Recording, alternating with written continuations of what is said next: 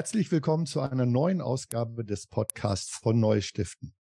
Mein Name ist Andreas Schiemens und in diesem Podcast habe ich einen sehr spannenden Gast, nämlich Susanna Krüger. Hallo, Frau Krüger. Ich grüße Sie. Hallo, Herr Schiemens. Frau Krüger, wenn man sich mit Ihrem LinkedIn-Profil beschäftigt, äh, dann findet man heraus, dass Sie Geschäftsführerin bei dem Projekt Because sind, aber auch, dass Sie vorher sehr spannende Projekte gemacht haben, unter anderem bei Save the Children, aber auch bei der GIZ. Nicht ganz bei der GIZ, äh, damals noch beim Deutschen Entwicklungsdienst und dann bei der Weltbank. Da war ich in den palästinensischen Gebieten und habe Non-Profit-Organisationen dabei geholfen, wirksamer zu werden. Und das ist auch ein Thema, was sich ähm, sicherlich durch mein Leben zieht, bis hin zu der Geschäftsführung bei Save the Children, wo ich mich gefragt habe, wie kann man eigentlich eine große Kinderrechtsorganisation, was Save the Children ja ist, 25.000 Mitarbeiter, überall auf der Welt, zweieinhalb Milliarden im Jahr, das ist schon eine ganz schöne Nummer. Wie kann man da eigentlich wirksam arbeiten im gesellschaftspolitischen Raum? Und das tue ich jetzt auch mit meinem Co-Geschäftsführer Felix Oldenburg ja. bei Project äh, Because. Äh, ich, ich habe auch gesehen, Sie haben ja auch spannend studiert. Ich, ich glaube Krakau, Berlin, Harvard. Mögen Sie uns vielleicht mal kurz reinholen, wie Sie überhaupt in diese Zivilgesellschaft hineingeraten konnten? Das mache ich gerne. Ähm, ich äh, war eigentlich eine Geschichtsstudentin und habe Philosophie studiert, politische Philosophie und internationales Recht und habe mich beworben ähm, für ein Stipendium in Harvard damals, äh, das McCloy-Stipendium der Studienstiftung des deutschen Volkes, weil ich eigentlich International Human Rights machen wollte. Also mich hatte immer interessiert, wie kann man eigentlich in internationalen Zusammenhängen mehr Menschenrechte, äh, wie, wie kann man Menschenrechte sozusagen nach vorne bringen? Und dann passierte etwas, was manchmal passiert in solchen Studiengängen.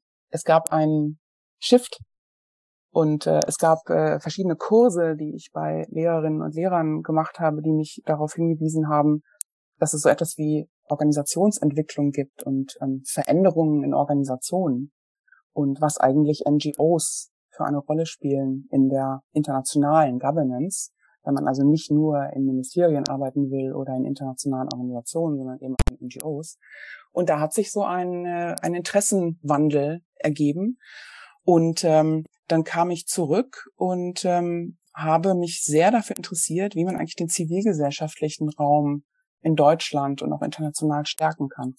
Können Sie so ungefähr einordnen, über welches Jahr wir da sprechen? Ja, ich kam 2002 zurück nach Deutschland. Mhm und habe dann ähm, in, mit vielen kleinen Organisationen äh, gearbeitet. Ich habe nebenbei im Finanzministerium in Bremen angefangen und habe eine Universität mitgegründet, bevor ich ins Ausland gegangen bin. Aber in der Zeit habe ich sehr viel mich damit beschäftigt, was eigentlich Bürgergesellschaft heißt, was eigentlich direkte Demokratie bedeutet, was es heißt, Menschen einzubeziehen in politische Prozesse.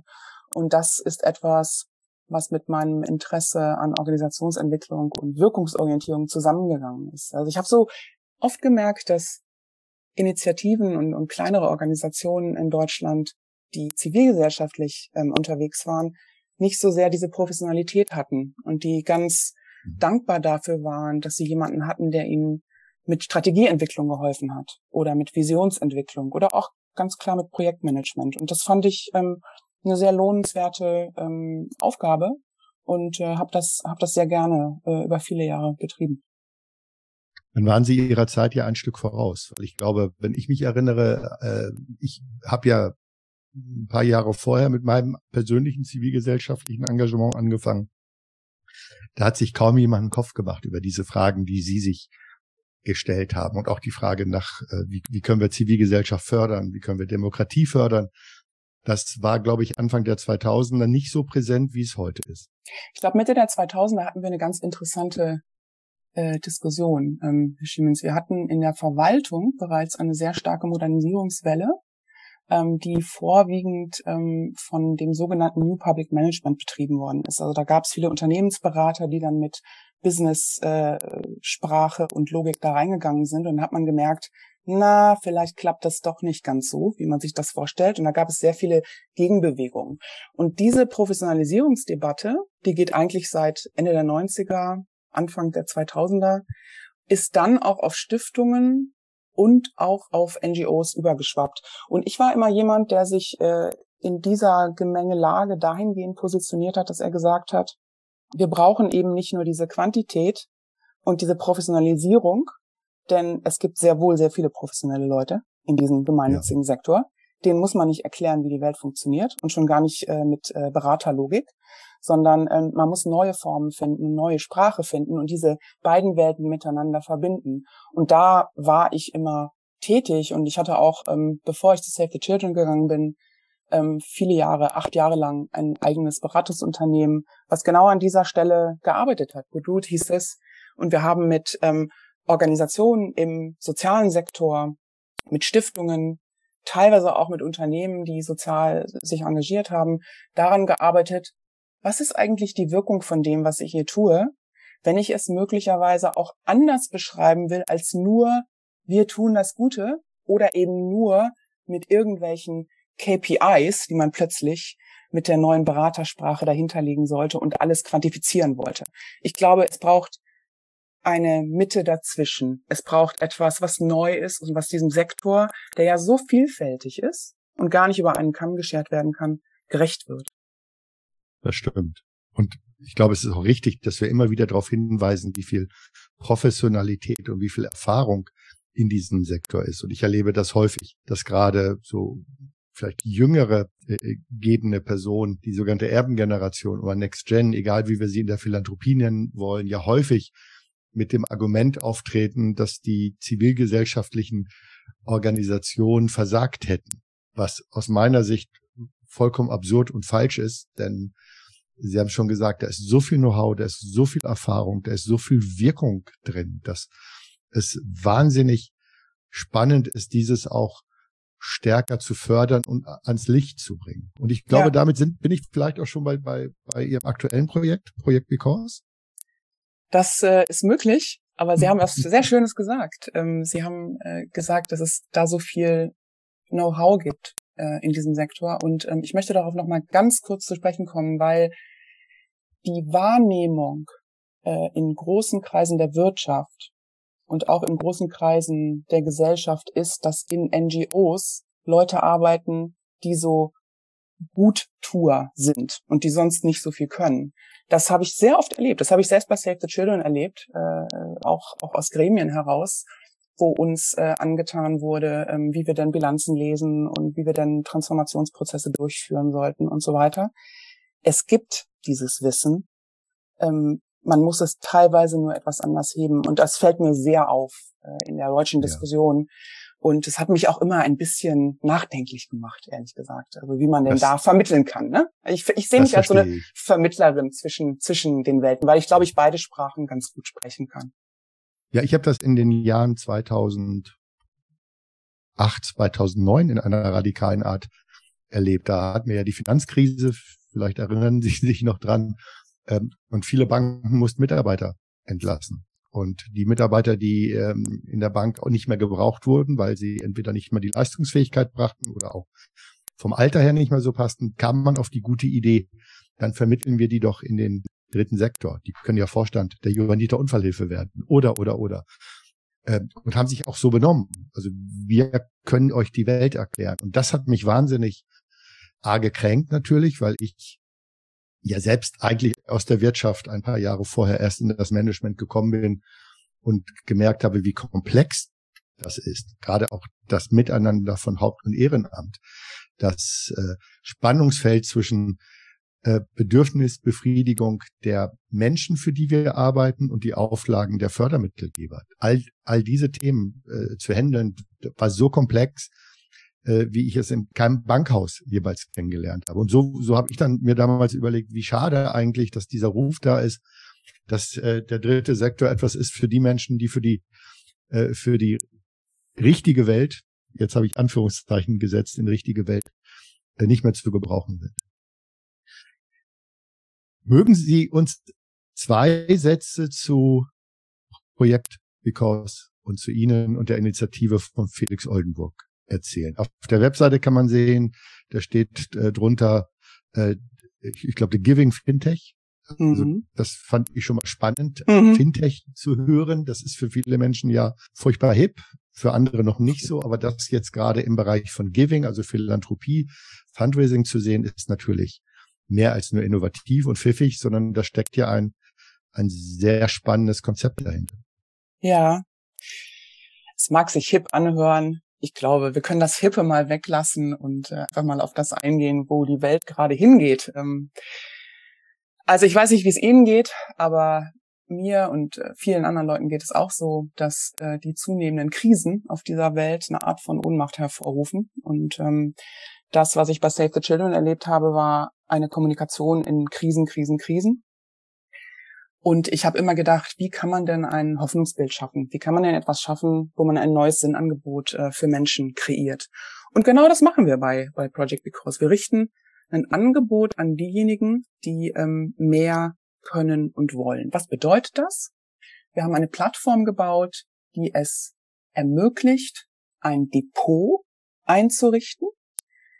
Aus diesem Depot können Sie, wenn Sie eine Spende eingezahlt haben, sowohl Darlehen vergeben, als auch Equity kaufen, als auch Spenden tätigen. All das im Rahmen der sogenannten Nachhaltigkeitsziele. Und das ist das Grund, äh, das, das, das, das, das ist die Grundsache, die wir tun. Und dann können Sie eine eigene Online-Stiftung äh, kreieren und später werden Sie auch die Möglichkeit haben, Darlehen zu geben äh, und diese Darlehen wieder rauszunehmen, ohne Zinsen natürlich. Warum machen wir das? Weil es eine Reihe von Leuten in Deutschland gibt, die eigene Stiftungen gründen wollen, das wissen wir, äh, die es aber zu kostspielig finden und viel zu kompliziert. Denn man braucht wirklich eine ganze Menge Geld und eine ganze Menge Steuerberater, äh, die einem dann erklären, wie man das zu tun hat. Und wir bilden das einfach digital ab. Daher kommt der Giving Fintech. Wir machen einfach eine digitale Lösung für diese Menschen, die gerne eine Stiftung gründen wollen oder sich mehr engagieren wollen. Und wir bauen ihnen eine digitale Lösung dafür. Und dann haben wir immer gedacht, Warum alleine? Menschen möchten nicht alleine gehen. Menschen möchten gerne mit anderen zusammengehen. Und deswegen bauen wir eine Community. Äh, also äh, wir bauen eine, eine Plattform, wo Menschen sich untereinander einladen können und zeigen können, wofür sie sich engagieren, was sie umtreibt, welche Vorhaben sie möglicherweise mitfinanzieren wollen und welche Themen sie auch umtreiben. Und dann gibt es immer noch das dritte Problem, was Menschen haben, wenn sie geben wollen. Und das wissen Sie sicherlich besser als ich. Es ist immer so, dass sie sich fragen, ja, wem soll ich es denn nun geben? Wer verwaltet denn das Geld wirklich gut? Wer bringt es denn wirklich an diejenigen, die es brauchen? Und deswegen haben wir auf der Plattform eine kuratierte Organisationsvielfalt geschaffen, im Moment 40 bis 50, inklusive Impact Investing Fonds, inklusive Darlehensmöglichkeiten, ähm, die wir vorstellen, deren Wirkungsziele wir vorstellen und die wir empfehlen. Und so kann man auf dieser Plattform sich seine eigene Stiftung zusammenstellen mit eigentlich mit, mit Klicks, mit Mausklicks sozusagen. Ja. Und deswegen ist es ein Fintech. Ja, das ist eigentlich ein naheliegender Gedanke. Und ich mhm. finde ihn deshalb naheliegend, weil ähm, in der Vergangenheit, und bitte korrigieren Sie das, wenn Sie das anders sehen als ich, das aktive Engagementgeschäft äh, von Gebenden über Banken, Steuerberater und vielleicht äh, Verbänden gesteuert wurden. Das heißt, wenn ich erlebt habe in meiner Bankzeit, also ich war ja selber ein Teil dieses Systems, wie viel, wie viel potenzielle Philanthropinnen und Philanthropen gesteuert waren von ihrem Steuerberater gemäß dem Motto, du musst Steuern sparen und gründe deshalb eine Stiftung.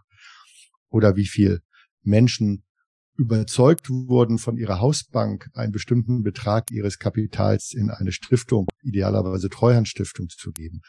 Das fand ich schon immer sehr beeindruckend, dass die, die damit Geschäft gemacht haben, dieses Geschäft auch im Wesentlichen vorangetrieben haben natürlich und tatsächlich in der Zivilgesellschaft selber eigentlich so gut wie keine Akteure, Akteurinnen waren, die sich dieses Themas angenommen haben. Ja, wir gehen genau in diese Lücke, denn wir glauben, es braucht diese ganzen Steuerberater und äh, Bankberaterinnen, gar nicht mehr so sehr. Die braucht es für andere Themen, aber ich glaube, wir glauben nicht dafür, denn wir bringen eben die thematische Expertise mit einer Expertise im sozialen Sektor und mit einer Expertise im Stiftungssektor zusammen und dann sagen wir den Leuten auch noch, hey, ihr könnt durchaus Steuern sparen bei uns, natürlich. Ihr könnt, wir sind wie ein Donor Advised Fund in den USA. Ihr könnt Geld einzahlen im Dezember äh, und könnt da eine Steuerbescheinigung bekommen und könnt dann euch alle Zeit der Welt lassen, und auf der Plattform schauen, wen und was ihr unterstützen wollt. Und das ist etwas, was natürlich äh, Rumor machen wird ähm, bei den Banken und bei den Steuerberaterinnen. Ich bin gespannt, äh, welche Menschen uns da nicht so gerne mögen werden, aber wir glauben, dass das äh, Kapital hebeln kann, weil es Menschen so viel leichter macht zu geben und auch in Gemeinschaft zu geben. Und ich wage auch die Prognose, dass auch der eine oder andere Verband aus dem Umfeld von Stiftungen das auch nicht so toll findet, weil es einfach anders ist. Ja, aber, aber eine, ja. Darf ich noch eine Sache dazu sagen? Ähm, weil wir, wir sind, wir sind angetreten. Project Because ist angetreten nicht als Konkurrenz. Wir sind, wir sind angetreten, um, um auch mit den Stiftungen und den Verbänden und all den anderen äh, Akteurinnen in diesem Umfeld gemeinsam den Kuchen zu vergrößern, weil wir glauben, es gibt so viel privates Kapital, was in die Nachhaltigkeitsziele muss. Ich spreche jetzt nicht von staatlichem Geld, das ist total wichtig. Ich will auch nicht sagen, dass es kein Unternehmensgeld braucht und so, aber ich spreche jetzt auch von privatem Kapital, auch von Spendenkapital. Und deswegen treten wir nicht an, um andere Akteure äh, zu verschrecken oder um andere Akteure aus dem Markt sozusagen zu drängen, sondern wir möchten gerne zusammenarbeiten und in Kooperation arbeiten. Das ist uns sehr, sehr wichtig. Also jeder, der sie kennt, der glaubt das auch sofort. Ich glaube auch, dass das dass das auch die Expertinnen und Experten aus der Zivilgesellschaft wissen. Doch trotzdem ist Innovation, kann ja manchmal auch ein wenig Angst machen. Das heißt aber doch, äh, um, um das nochmal für unsere Zuhörerinnen richtig verständlich zu machen, ich muss nicht automatisch bei Ihnen eine Stiftung gründen, sondern ich kann tatsächlich in dieses Depot mein Geld einzahlen. Ich kann jetzt zum Jahresende, das erleben wir ja in der Philanthropieberatung ja relativ häufig, dass zum Ende des Jahres Menschen dann doch noch einen großen Betrag geben wollen, äh, nicht so genau wissen, wofür und deshalb natürlich äh, ein, ein Konstrukt brauchen, wo sie das Geld hineingeben. Das ist, glaube ich, der eine Punkt, den Sie angesprochen haben. Der zweite Punkt, den ich sehr wichtig finde, ist, dass Menschen häufig auch sich miteinander austauschen wollen über die Frage, welche Erfahrung habt ihr mit eurer, mit eurer Unterstützung, eurem Engagement gemacht oder können wir etwas zusammen tun? Sie deuteten das gerade an, Frau Krüger, dass das auch ein Teil Ihres Projektes ist. Wie sieht denn da eine, eine, eine, ein Austausch der Gebenden aus? Zu Ihrer ersten Frage, wie das ist mit der Stiftungsgründung. Jeder Nutzer oder jedes Mitglied, was auf unsere Plattform kommt, braucht keine Stiftung zu gründen, sondern es wird ein Depot eingerichtet und dahinter liegt eine Treuhandstiftung, die wir gegründet haben und der Nutzer oder die Nutzerin gibt sein Geld in diese Treuhandstiftung und dann verwalten wir das. Und dann gibt es die Wünsche der Nutzer, in wo das hineingehen soll. Und danach richten wir uns natürlich. Das heißt also, es gibt überhaupt keinen Verwaltungsaufwand, es gibt keine Stiftungsgründungen, sondern es ist ein neues Konzept. Und das Neue daran ist eben auch, dass Sie aus diesem Depot nicht nur spenden können, sondern eben auch investieren. Und wenn es einen Rückfluss gibt von Investitionen, dann kommt der zurück ins Depot. Sie können ihn nicht mehr herausnehmen, aber Sie können den dann weiterverwenden. Das ist das Konzept, das ist das Basiskonzept. Also das zu Ihrer ersten Frage. Das zweite, die zweite Frage, wo sich Gebende austauschen. Was wir erleben, ist, dass die digitale Version dessen, was wir bauen, eine sehr wichtige ist und eine, die es noch nicht gibt. Aber es gibt auch immer eine menschliche und eine Kontaktversion. Deswegen ähm, sprechen wir mit allen neuen Nutzerinnen im Moment persönlich, die auf diese Plattform kommen. Und wir haben auch Folgendes ähm, äh, angeregt, dass wir Portfolios bauen auf dieser Plattform. Thematische Portfolios, zum Beispiel zu Geschlechtergerechtigkeit oder zu Bildung oder zu Klima oder zu sozialem Unternehmerinnentum. Und dort diejenigen Nutzerinnen featuren, die sich in diesen Themengebieten engagieren. Und dann schreiben wir dazu eine einordnende, äh, einen einordnenden Text und ähm, featuren diese Portfolios für andere Nutzerinnen und Nutzer. Und dort können sie sich auch austauschen, zum Beispiel. Ja, be bevor wir jetzt nochmal auf die Portfolien kommen, ich, ich finde diesen Gedanken ja spannend, dass, dass sie den Menschen natürlich einfach die Möglichkeit geben, ihr Geld sinnvoll zu parken, um das vielleicht mal salopp zu formulieren und dass sie im Gespräch jetzt mit den Investierenden sind, also mit den Gebenden, finde ich auch verständlich. Nun ist aber äh, ja ein Fintech in der Regel darauf angelegt, dass es irgendwann ja keine Interaktion mehr mit den Gebenden gibt. Wird das bei Ihnen so bleiben, diese persönliche Bindung der Geberinnen und Geber, oder planen Sie auch später in einer Ausbauphase, das auch stärker zu automatisieren, wie es Fintechs ja üblicherweise tun. Ich sehe die Vision für Because ganz klar in einer Automatisierung und in dem, was dann die Plattform macht, wirklich als Fintech aufgestellt zu sein. Und dann wird es drumherum Kooperationen geben. Es wird Gruppen geben. Es wird Investierende geben, die, wo, wie wir es jetzt schon tun. Wir haben sehr viele Unterstützer und Investierende, die wir auch immer als Team begreifen, die mit uns gemeinsam entwickeln und die natürlich auch immer mit uns sprechen wollen. Und das wird sich nicht verändern. Also ich glaube, man kann sich das so vorstellen wie ein digitales Produkt, was auch ein digitales Produkt bleibt. Und das wird sehr viel automatisierter ablaufen in den nächsten Jahren, als es jetzt noch der Fall ist. Und dann wird sich darum, entschuldigen Sie das Wort, Ökosystem bilden oder wir werden uns in dieses Ökosystem einfügen. Denn es gibt so viele andere Akteure, die auch dort arbeiten, dass wir uns mit denen vernetzen können und die können dann diese Dinge tun, die diese Plattform nicht machen kann, weil die Plattform ein digitales Produkt sein wird. Und es ist eigentlich genau das Produkt und der Ansatz, den viele der Gebenden ja auch schon seit längerer Zeit suchen. Aber vielleicht noch mal eine Frage. Gibt es das so Mindestgröße der Investition bei Ihnen? Wir sind ja noch in einer Testphase. Das heißt, wir probieren und wir hören und wir lernen. Wir richten uns an Menschen, die substanzieller spenden und investieren wollen, also im fünfstelligen Bereich. Aber natürlich haben wir keine Mindestgrößen. Wir werden niemanden ablehnen, der uns weniger, nicht uns, sondern der jemanden, der etwas weniger geben möchte. Das äh, ist ja auch eine Reise. Nicht wahr? Ich habe bei Save the Children gelernt, auch im, im, äh, im Großspender-Fundraising zum Beispiel, ist es ja so, dass man mit Menschen eine Reise macht. Die fangen klein an, und dann wird es vielleicht ein bisschen größer. Es braucht Vertrauen. Es braucht eine gewisse ähm, Auseinandersetzung mit dem Thema. Und das ist uns völlig bewusst. Und deswegen ähm, gehen wir nicht mit Mindestgrößen rein. Aber wir sagen schon, wir sind keine neue Spendenplattform. Die gibt es in Deutschland. Wir müssen das nicht replizieren. Wir möchten etwas anderes tun. Wir möchten etwas tun für Menschen, die eigentlich gerne Stiftungen gründen würden und sich ein bisschen substanzieller engagieren möchten. Für die möchten wir das Leben erleichtern. Und sie bieten diesen Menschen auch die Option, wenn sie sich mit größeren Beträgen engagieren wollen, also substanzieller, wie Sie es gerade gesagt haben, dass sie das auch außerhalb eines Stiftungskonstruktes machen können. Das finde ich natürlich bei äh, dieser Fondsidee wahnsinnig spannend.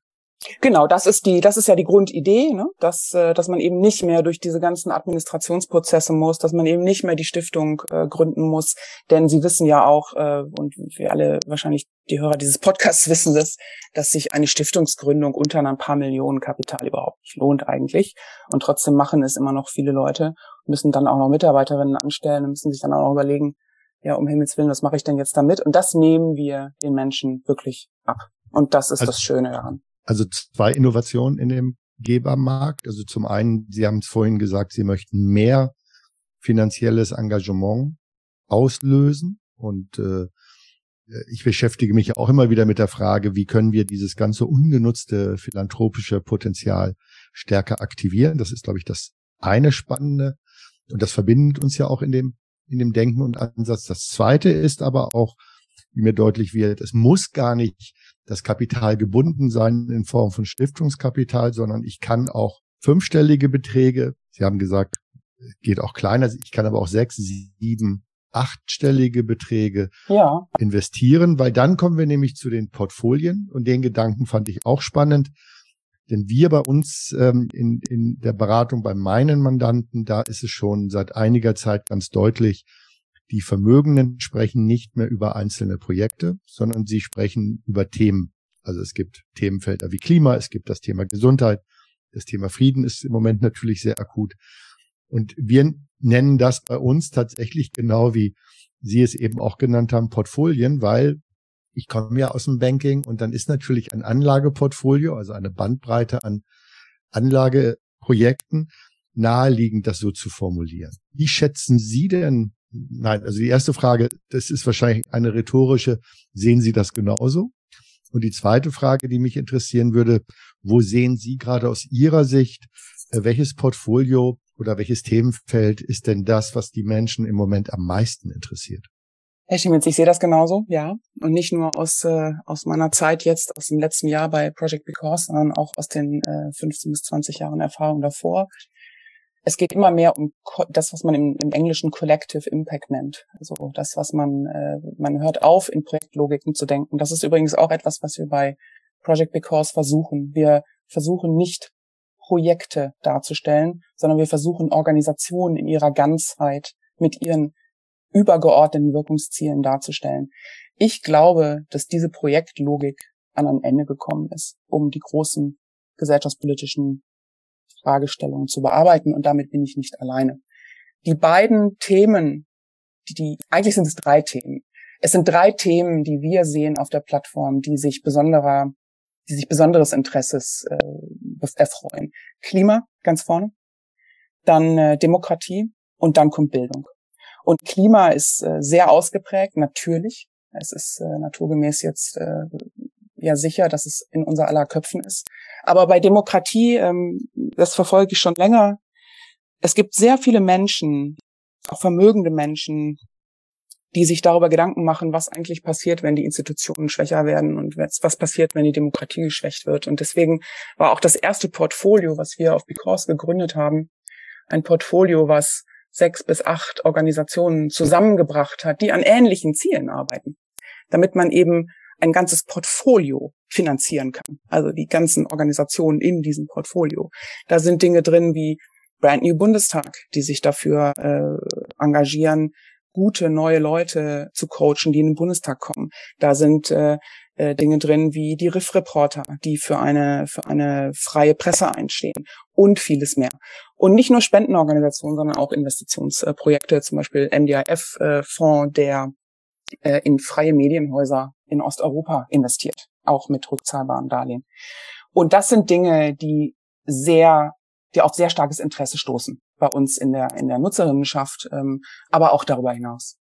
Wie wählen Sie denn diese Organisation in den Portfolios aus? Ja, natürlich. Das ist eine sehr gute Frage und haben uns natürlich sehr viele Gedanken darüber gemacht.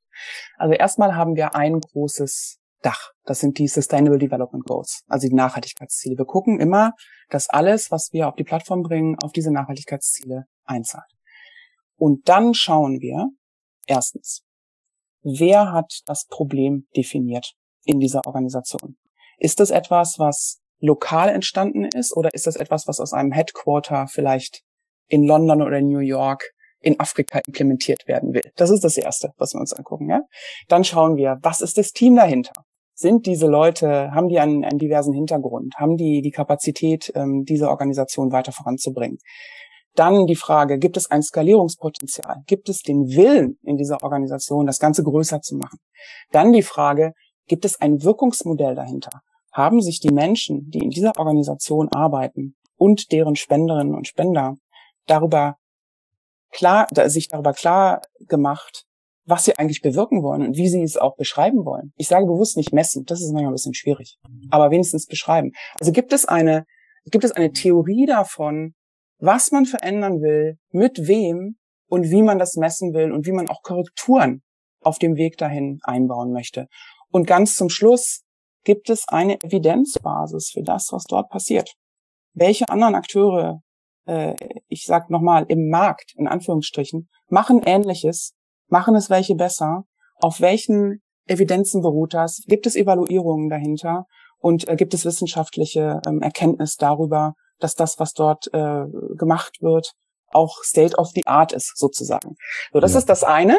Und dann gibt es noch eine zweite Kategorie von Organisationen auf der Plattform, die nicht durch diese, durch diesen Filter laufen unbedingt, sondern die manchmal Herzensprojekte sind von Nutzern und die sie mhm. mitbringen mhm. in ihre eigenen Portfolios. Und das kennzeichnen genau, das wir aber. Das kennzeichnen wir transparent, ja. wie das gemacht wird. Es gibt nicht so viele davon, aber ein paar. Aber wir wollen ja auch eine Plattform sein, die offen ist für das Engagement von, von unseren äh, Nutzerinnen und äh, die offen ist auch dafür, dass jemand etwas mitbringt, was ihm am Herzen liegt.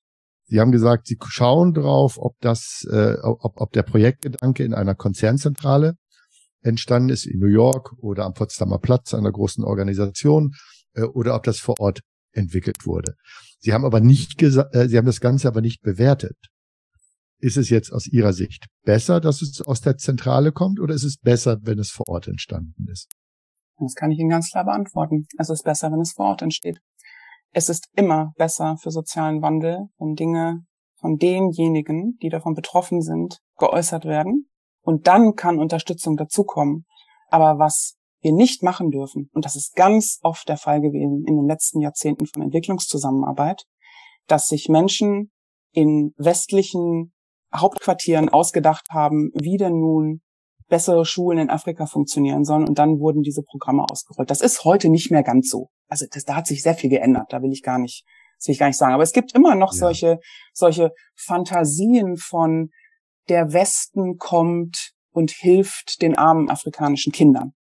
Und das wollen wir nicht kolportieren, denn das ist etwas, äh, was ich nicht glaube, was die Zukunft ist von internationaler Entwicklungszusammenarbeit spreche ich jetzt. Ne? Ich spreche, ja. aber das, das gilt und, und, auch. Das, und das ist ja häufig das Denken nicht unbedingt der NGOs. Ich, ich glaube, da bin ich ganz bei Ihnen. Also die erfahrenen NGOs machen das schon längst, dass sie auch mit äh, mit mit Mitarbeitenden vor Ort äh, die die Projekte umsetzen, dass sie auch dass sie auch lange mit den Menschen sprechen, äh, um überhaupt zu, zu schauen, was braucht es und was, was ist deren Vorstellung, sich zu entwickeln, aber zu entwickeln. Aber es sind ja häufig so die, die unbedarften Vorstellungen von Gebenden, dass die sagen, na, wir müssten doch jetzt diesen armen Menschen irgendwo auf der Welt helfen und wir können doch unseren Erfahrungsschatz, den wir im globalen Norden haben, ihn, mit ihnen teilen äh, und dann geht es ihnen genauso so gut wie uns. Ich glaube, das zu lernen, dazu braucht es natürlich auch äh, erstmal äh, Erfahrung. Und diese Erfahrungen sammeln diese Menschen, glaube ich, besser über Projektauswahl in einem Portfolio, als jetzt eine eigene Stiftung zu gründen und selber loszugehen.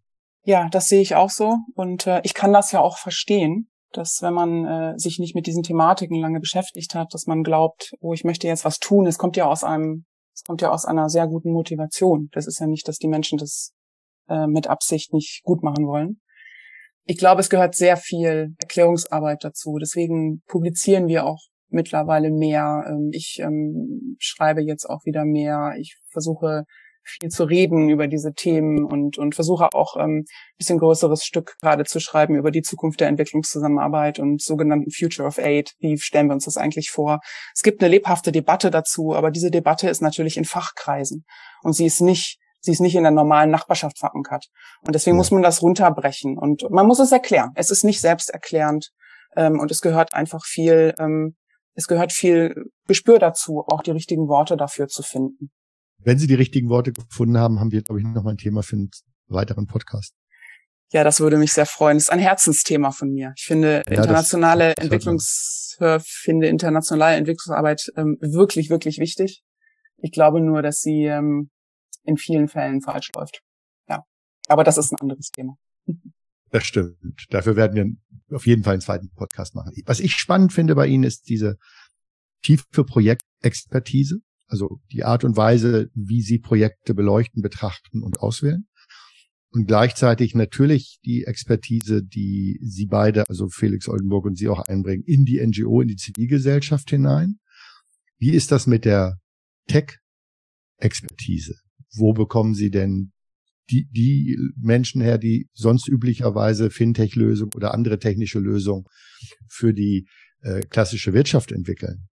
Oh, wir haben ein wunderbares Gründungsteam, Herr Schiemens. Wir haben einen wunderbaren äh, Backend-Entwickler, der äh, nebenan.de aufgebaut hat, Sven Tantau. Wir haben eine wunderbare Juristin, die ähm, uns alle in den Schatten stellt, Nicole Weide. Wir haben einen wunderbaren Produktentwickler, ähm, Tim Richter und auch Rebecca Drobbe jetzt. Äh, und äh, wir haben eine wunderbare, wir haben einfach ein wunderbares Team von, von Menschen. Wir sind mittlerweile 13 Leute. Und eben dieses erfahrene Gründerteam, äh, das ist halt das, was die verschiedenen Perspektiven zusammenbringt, ja. Und äh, das ist, sind ja nicht nur äh, Felix Oldenburg und ich, sondern das sind eben auch die anderen genannten. Und äh, genau dadurch ähm, gibt, gibt es so einen, einen Wumms. Und dann haben wir eben auch diese ganzen Unterstützerinnen und Unterstützer und in unsere Investoren. Jemand wie Christian Vollmann, jemand wie Rubin Ritter, jemand wie Frank Brickmann, jemand wie Steven Brenningmeier, jemand wie Gesche Joost, die beraten uns alle und die sind alle dabei und die haben tiefe Business- und Tech-Erfahrung. Großartig. Und, und dass sie das alles zusammenbringen, ist natürlich das wahnsinnig Innovative zusätzlich zu der, zu der Idee, die, die sie haben. Aber klar, also die Gebenden, die Sie gerade genannt haben, äh, die äh, Akteure aus der Zivilgesellschaft, also Sie und Felix Oldenburg, klar, aber, aber wie kriegen Sie eine Juristin dazu, dass die sich jetzt aus ihrem juristischen Umfeld äh, äh, rausbegibt und geht jetzt in so eine verrückte philanthropische Fintech-Unternehmung. Äh, das ist ja, also ich, ich weiß, dass ich jetzt äh, vor einigen Jahren ja auch selber in diese Philanthropieberatung ging, war gerade in der traditionellen äh, Wirtschaft, also bei Anwälten, Steuerberatern, die fanden das, die fanden das etwas kurios, weil das Thema Philanthropie als Geschäftsfeld haben sie für sich gar nicht definiert. Wie konnten Sie eine solche hervorragende Anwältin überzeugen, jetzt für das Projekt Because zu arbeiten, statt jetzt vielleicht in einer internationalen Kanzlei um die Welt zu jetten und ein Riesenvermögen anzuhäufen? Also zuallererst müssen Sie natürlich die wunderbare Anwältin fragen und nicht mich. Und ich habe sie auch nicht rekrutiert, sondern Sie, äh, da müssen die Felix äh, und äh, Nicole beide fragen. Aber, aber trotzdem. Ich glaube, Sie, ich habe natürlich habe ich einen Eindruck haben. Natürlich habe ich einen Eindruck. Ich wollte jetzt noch nicht, äh, wollte jetzt noch nicht den Eindruck erwecken, dass ich jetzt jemanden da rekrutiert hätte. Ich glaube, es gibt eine ganz klare Sinnausrichtung bei sehr vielen Menschen, die äh, auch wahnsinnig hochdotierte Jobs gemacht haben vorher. Und es gibt, habe ich auch bei Save the Children erlebt, ne, ich habe immer wieder Bewerbungen gehabt von, von wirklich Top-Managern, die einsteigen wollten. Und das war ein, ein Fünftel des Gehaltes von dem, was sie vorher verdient haben. Und es war ihnen egal. Das muss man sich natürlich erstmal leisten können. Das ist mir klar, dass es ein Luxusproblem ist.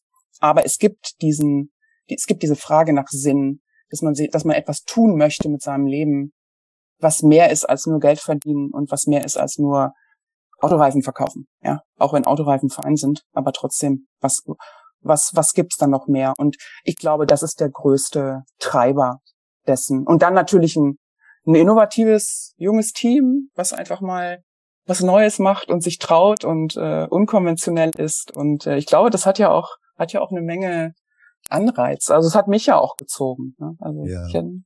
und äh, der Philanthropiemarkt, Sie haben es ja gerade angedeutet, nimmt das auf. Ich erlebe viele meiner Kontakte, die sehr neugierig schauen, die auch schon dabei sind. Ich hatte gestern tatsächlich auch eine NGO, die fragte, ob sie ein eigenes Fundraising für Großspender aufbauen soll oder ob sie sich auf Projekt Because konzentrieren soll. Da habe ich übrigens geantwortet, äh, beides wäre hilfreich, weil äh, ich glaube, äh, es ist immer schwierig, wenn man seinen Vertrieb auf eine Plattform fokussiert, in der man glaubt, man muss sich selber nicht investieren. Denn äh, letztendlich wird sich ja jeder dieser gebenden Personen ja auch mit den Projekten und den Projektorganisationen auch außerhalb ihrer Plattform beschäftigen und Informationen einholen. Und ich glaube, dass das, was Sie in der relativ kurzen Zeit, seit der es äh, Projekt Because gibt, Sie haben schon ordentlich äh, die NGO-Welt und die Philanthropie-Welt entstaubt, aufgewirbelt, vielleicht auch sogar schon. Das weiß ich nicht, aber es gibt ja viele, viele Menschen auf beiden Seiten, äh, die ihre Aktivitäten schon kennen. Wie, wie schätzen Sie denn die Entwicklung der Philanthropie gerade in Deutschland ein? Wir haben ja die Situation, dass die Vermögensschere noch weiter auseinandergeht.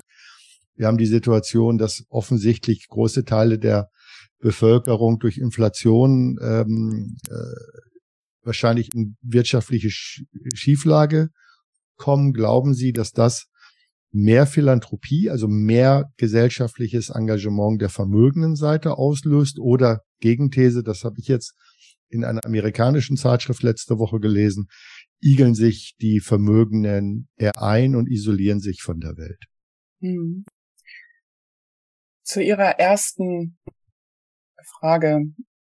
Ähm, ich möchte nochmal betonen, weil Sie fragten, ob eine NGO jetzt uns als Vertriebskanal benutzen sollte. Ähm, wir sind explizit angetreten, keine Fundraising-Plattform zu sein. Also wir wollen nicht ein, ein Ort sein, wo NGOs draufgehen, um Fundraising zu machen, sondern wir sind ein Produkt und wir sind ein, ein Ort für Menschen, für Individuen, die mehr geben wollen und mehr sich engagieren wollen und auch untereinander sich vernetzen. Das ist mir nochmal sehr wichtig, weil es kommt oft durcheinander.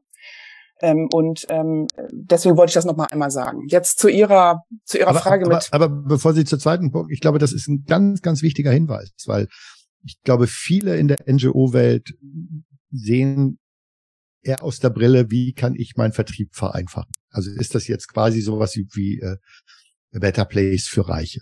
Äh, aber Sie sagen ja jetzt gerade den, den ganz entscheidenden Satz, Sie haben das vorhin auch schon mal gesagt, nur ich denke, vielleicht haben es einige Hörerinnen und Hörer äh, vielleicht überhört. Sie machen das gezielt ja für die gebende Seite. Deshalb ist es ja auch äh, Giving Fintech und nicht äh, das richtig. nebende Fintech. Richtig. Äh, ist das etwas, was sich auch in den Gesprächen mit den Gebenden bestätigt, dass das so wichtig ist? Ja, das kann ich ähm, eindeutig äh, bejahen, obwohl ich natürlich jetzt nicht Tausende von Gesprächen geführt habe, sondern äh, Hunderte. Ähm, es gibt einen Bedarf von Gebenden, Orientierung zu erhalten.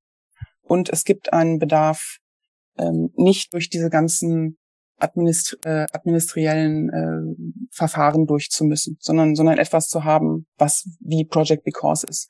Und es gibt auch einen Bedarf, sich mit anderen auszutauschen darüber und zu gucken, was macht denn der? Was macht denn so ein Christian Vollmann? Ach, das ist ja interessant, das will ich auch. Der hat auch ja. andere tolle Investments, da schaue ich doch mal drauf. Also, und das ist, wir wollen, ist wie so ein Angels Network, äh, was wir, was wir für den Philanthropiebereich und für den Impact Investing Bereich ja. schaffen wollen, ja. Aber das ist schön, dass Sie das nochmal sagen, weil wirklich, wir sind kein Better Place für Reiche. Das, es braucht das nicht. Es braucht keine neue Spendenplattform in Deutschland. Ja, wir sind was anderes. Richtig für mich ist auch immer die Frage, wie können, wie, wie können wir Menschen, wie können wir es Menschen leichter machen, äh, dass sie, dass sie investieren und wie können wir, wie können wir ihnen auch eine Bestätigung geben. Und alleine dadurch, dass sie verschiedene Projekte in verschiedenen äh, Ausprägungen in ein, in ein Portfolio zusammenfügen. Das, das hilft den Gebenden natürlich, weil sie sagen, wenn ich das Thema Klima habe oder das Thema Demokratie, dann habe ich eine breite Mischung und ich kann, und ich kann mein, mein eigenes Depot auch, auch, auch auffächern und habe damit natürlich auch eine ganz entscheidende Antwort auf die eine Frage, die mir viele dieser vermögenden Menschen stellen, nämlich die Frage, was kann ich tun, um einen Unterschied zu machen? Also die Frage, die sich bei uns im Moment in der Beratung viele Menschen an uns stellen, ist die erste Frage, haben wir überhaupt noch eine Chance, den Klimawandel aufzuhalten? Und wenn ja, was ist denn die Empfehlung, wie man sein Geld richtig investiert? Und das ist viel stärker als jetzt zu sagen, ich habe ein, ein Regenwaldprojekt in, äh, in, in Kolumbien oder ich habe ein Hochmoor oder ich habe etwas Mangrovenwälder in Indien, sondern die, die, die Mischung und die Möglichkeit, größere Beträge zu investieren, das Thema strukturierter und globaler zu denken, das ist ja das, was eigentlich die NGOs hätten vor Jahren schon tun müssen, vernetzter zu agieren und am vernetzter am Markt aufzutreten. Und das ihnen jetzt abzunehmen und zu sagen, wir stellen jetzt für unsere Kunden nach deren Anforderungen ein Portfolio zusammen und nicht nach den Wünschen der NGOs. Also sie sind ja maximal kundenzentriert in der in, in dem, was sie tun. Das ist schon das, was natürlich ein Family Office wie Sinngeber auch macht. Ich teile das, was Sie sagen und möchte dann kurz darauf eingehen, was Sie fragten zur Zukunft der Philanthropie, denn das ist nämlich ja. schon ein Teil der Frage oder ein Teil der Antwort. Ich glaube, es wird beides geben. Es wird ein, eine Art von Rückzug geben von sehr reichen Menschen. Ähm, es wird aber auch eine steigende Anzahl von Menschen geben, die sich genau das fragen, was Sie gerade gefragt haben. Was kann ich tun? Und ich brauche einen Rat, wo die richtige Investition zu tätigen ist. Und ich will nicht mehr irgendein kleines Spendenprojekt machen. Was hilft es mir, wenn ich meine zwei Millionen meinem Kind vererbe, wenn die Welt drei Grad wärmer ist. Es, es bringt ja alles nichts. Und das sind Fragen, die drängender werden. Die werden sich nicht alle Menschen stellen, aber es wird sich mehr und mehr auftun. Diese Fragen werden größer werden. Und ich merke das äh, nicht nur partiell in meinem Umfeld, sondern ich merke das auch im, im gesamten Kontext ähm, äh, in verschiedenen Ländern. Das ist etwas, was man überall sieht. Ja, man, man nehme nur mal die, die, äh, die Impact Investing Debatte, man nehme die ESG Debatte, also Environmental Social Governance äh. Äh, wir haben noch nie so viele Investments gehabt äh, in, in grüne Technologie, sei es ein wenig Greenwashing dabei natürlich, aber trotzdem sehen wir da ja eine steigende äh, Sache. So, das ist das eine. Ich glaube, es wird also nicht eine Antwort darauf geben, sondern ein wenig gefächert. Und das zweite, was ich glaube, was an Entwicklung geben wird, ist, dass es mehr staatliche Interventionen geben wird. Also und das hat mit Philanthropie jetzt erstmal gar nichts zu tun. Aber die Philanthropie wird nicht die Welt ähm, alleine retten, sondern es sind staatliche Interventionen, staatliche Rahmenbedingungen, äh, die hier zum Tragen kommen. Und äh, da geht es auch nicht nur um Deutschland, sondern es geht um EU, es geht um äh, es geht um die USA, es geht um China, es geht um Russland, ja. es geht um all die großen globalpolitischen Fragen, wie wir wie wir CO2 einsparen und so weiter und so fort. Auch das ist schon wieder was für einen anderen Podcast. Das stimmt. Und was ich übrigens äh, auch wahnsinnig wichtig finde, ist, dass diese Stimmen, die sich engagieren, auch lauter werden. Denn äh, Vorbilder braucht es in der Philanthropie und damit wir genügend Vorbilder haben, sollen die Akteurinnen und Akteure, die sich engagieren, darüber auch lauter sprechen, es sichtbarer machen. Ich glaube, jeder, gerade auch der Menschen, die Sie genannt haben, haben natürlich auch ein Interesse, so geht es zumindest auch in der Wahrnehmung mit meinen Gesprächen, dass sie äh, eigentlich auch sich wünschen, dass mehr aus dem Umfeld sich engagieren und dass mehr auch dazu äh, in die Öffentlichkeit gehen. Und da ist natürlich so ein so eine Plattform, so ein Fintech, wie Sie es haben, ein ideales Konstrukt, weil es so naheliegend ist, zum anderen aber auch so niedrigschwellig. Ja, wir werden in der Zukunft, äh, und ich spreche jetzt hier von Vision für Project Because, ganz sicher die Möglichkeit haben für äh, einzelne Leute mit ihren Stiftungsengagements oder ihren, also ihren Depots, um es korrekt, korrekterweise zu benennen, mehr nach außen zu treten, eigene Websites vielleicht zu unterhalten, Social Media Bespielung damit zu machen und andere mitzunehmen und viel mehr noch zu hebeln und zu motivieren. Denn äh, das ist tatsächlich, äh, so wie sagen, etwas, was wir auch wahrnehmen, dass äh, es einige Leute gibt, die anonym bleiben wollen, aber die Mehrzahl eigentlich mehr nach außen will und auch Leute mitnehmen will. Ja, und nun sind wir auch schon am Ende unseres Podcasts, Frau Krüger. Ich könnte, glaube ich, noch stundenlang mit Ihnen darüber sprechen und das tun wir auch nochmal. Vielen, vielen Dank für den tiefen Einblick in das Projekt Because, aber insbesondere, und das finde ich besonders spannend, Ihre Einschätzung zu dem, was da gerade draußen in der Philanthropie passiert. Danke für das Gespräch. Ganz, ganz vielen Dank, Herr Schiemens. Hat mich sehr gefreut.